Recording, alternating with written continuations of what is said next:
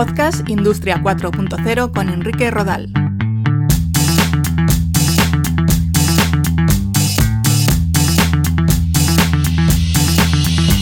¿Cómo estáis? Gracias por escuchar Podcast Industria 4.0, el podcast de la transformación digital. Estamos en www.podcastindustria40todojunto.com. Hoy os quiero hablar del papel de las nuevas tecnologías en el sector de las finanzas, lo que se ha venido a llamar como fintech. Comenzamos.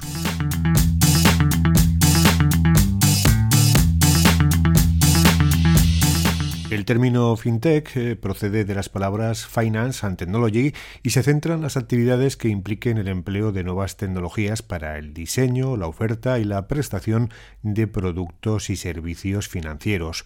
Un primer acercamiento a las fintech nos llevaría a hablar sí o sí de analítica avanzada de datos e inteligencia artificial. Hay que tener en cuenta que las entidades financieras trabajan con muchísimos datos referidos a productos vinculados con optimizar una cartera de inversiones para un usuario de cara a maximizar el retorno, valorar el riesgo de la economía de una empresa o de un país, predecir mercados de valores o una crisis financiera, evaluar el precio de productos financieros complejos, etc. Los bancos invierten millones de dólares en su solución y a la hora de mejorar la cartera de inversiones, si un banco es capaz de que sus gestores te ofrezcan productos que den más rentabilidad que el banco vecino, es una ventaja competitiva y tendrán más negocio. Aquí intervienen, como decimos, los sistemas de analítica avanzada de datos, el Big Data y algoritmos predictivos de inteligencia artificial.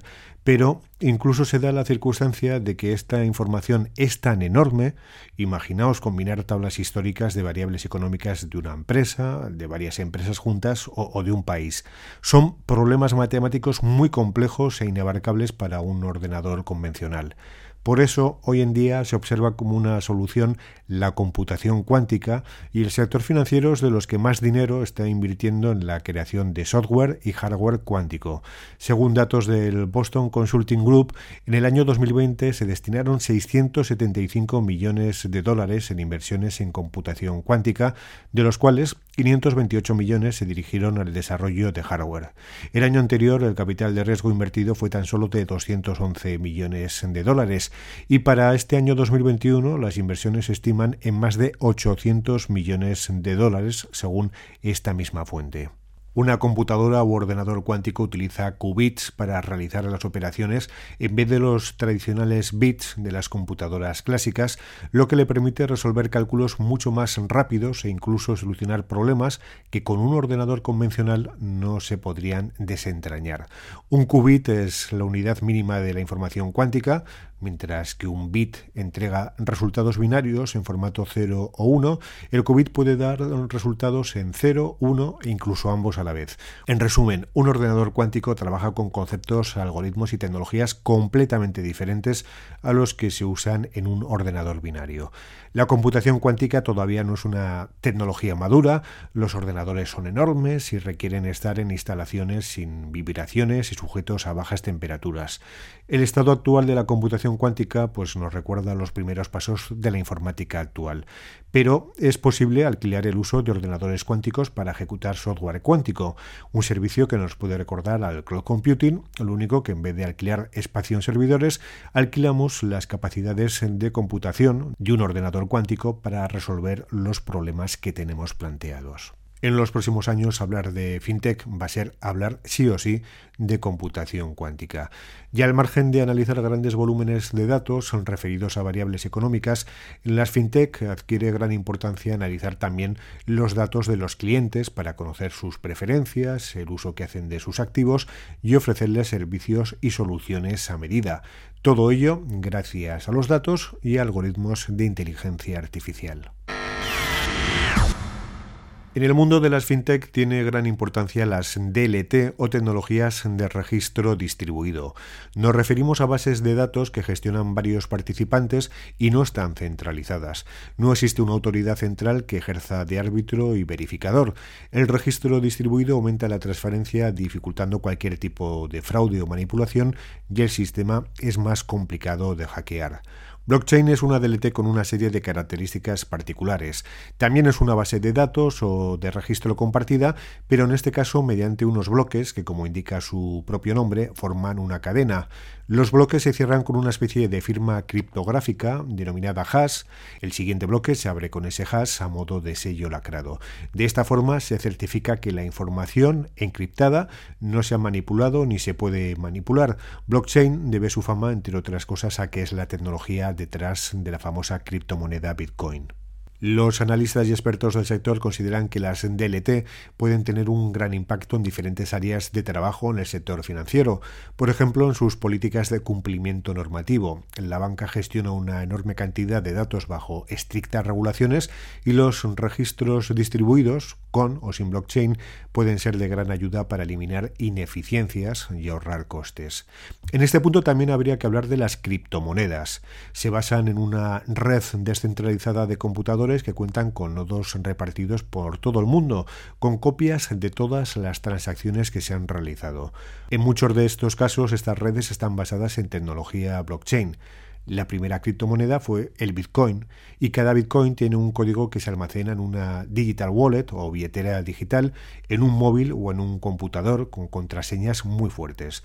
Las personas pueden enviar o recibir Bitcoins o partes de un Bitcoin de otros individuos o empresas. Cuando haces una transacción, los datos de esta se registran en un bloque y automáticamente se van replicando en el resto. El Bitcoin y cada una de las monedas digitales funcionan con su propio algoritmo, el cual permite gestionar la cantidad de nuevas unidades que se emiten cada año. Las criptomonedas están en auge y también los métodos de pago sin tener dinero físico. Todos conocemos las tarjetas de crédito, pero la tendencia es a disponer de sistemas de pago en forma de aplicaciones en nuestros dispositivos móviles y que puedan realizar pagos de forma inalámbrica mediante tecnologías como NFC. Es el caso de los sistemas de pago de Apple, de Google o PayPal eh, o de tantos otros. Aquí entran en juego los denominados sistemas de reconocimiento. En algunos países se emplea el reconocimiento facial basado en visión artificial, es decir, inteligencia artificial. Lo que ocurre es que los sistemas de reconocimiento facial de las personas no están muy bien vistos en sociedades democráticas, ya que se almacena mucha información sensible de los y las ciudadanos y sería posible tener localizado y monitorizado en todo momento a un individuo que circule por un entorno en el que existan cámaras de reconocimiento facial, como puede ser la calle, etcétera. También se emplean otros sistemas de reconocimiento basados en parámetros biométricos. Podríamos mencionar el análisis de huellas dactilares, del iris ocular, de la retina, de la voz, los patrones vasculares o el ritmo cardíaco. Con todo, no hace mucho tiempo se conoció el fraude a un sistema de biometría por voz. Sabemos que la voz es una característica personal única, diferente para cada uno de, nosotros. Cada tono de voz depende de factores como la calidad de las cuerdas vocales, la garganta, la lengua, la posición de los dientes, la respiración por la nariz, etc. Tecnologías como el voice banking emplean algoritmos de análisis del lenguaje natural para realizar transacciones y distintas operaciones como transferencias, pagos o incluso consultar el saldo de la cuenta bancaria. Pues en este caso los criminales imitaron la voz de un alto ejecutivo para autorizar una transacción de millones de dólares en un banco y lo consiguieron mediante Deepfake Voice, una tecnología de clonación de voz que permite falsificar voces capturando la voz mediante grabaciones o archivos de audio en Internet y manipulándola a través de inteligencia artificial. Es decir, el futuro pasa porque nos olvidemos de memorizar contraseñas de letras y números, pero hay ciertos sistemas biométricos de reconocimiento que son susceptibles de ser falsificados, por lo que hay que tener cuidado.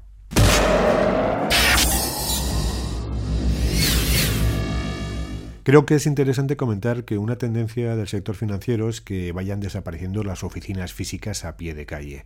Ante esto se imponen nuevas formas de contacto mediante sistemas de teleasistencia como chatbots orientados a ofrecer soluciones rápidas a los clientes. También la creación de espacios virtuales seguros en Internet en los que poder operar o contactar con los profesionales de las entidades para solicitarles una atención más personal. Al final, las operaciones bancarias son muy sensibles y es importante que las comunicaciones estén protegidas de principio a fin, por lo que no sirve simplemente con tener un antivirus en nuestro ordenador, sino garantizar que todo nuestro entorno está protegido. La ciberseguridad, por tanto, adquiere una relevancia máxima. En este contexto se están implantando soluciones basadas en el reconocimiento de la identidad de los dispositivos, del ID, con los que realizamos las operaciones, sean ordenadores o smartphones, y también en disponer de datos sobre geolocalización. Si realizamos con cierta frecuencia las operaciones desde un teléfono móvil y desde una zona geográfica, será más difícil que un hacker pueda llevar a cabo ataques o robos con éxito sin pasar por varias pasarelas de comprobación. Existen entidades financieras que supervisan mediante inteligencia artificial la actividad de sus usuarios. Introducir una contraseña y un nombre de usuario válido ya no es la única forma de constatar la identidad de, este usuario. Se aplica la inteligencia artificial para medir aspectos como a qué hora intenta acceder a la red, cuánto tiempo tarda en hacerlo, desde dónde lo hace o a dónde se va después. En base a experiencias anteriores, la inteligencia artificial puede detectar comportamientos anómalos y bloquear su actividad más allá de que el usuario o la usuaria y la clave sean las correctas. Hasta aquí este repaso a las principales tecnologías que se utilizan en la actualidad en el sector financiero. Si os interesa todo lo que tiene que ver con las nuevas tecnologías y el papel de la inteligencia artificial, el Big Data, el Internet de las Cosas o la fabricación aditiva en el futuro de la sociedad, os invito a seguir este podcast en Spotify, en Apple Podcasts, Evox, YouTube, Google Podcasts y las principales plataformas de reproducción de audios.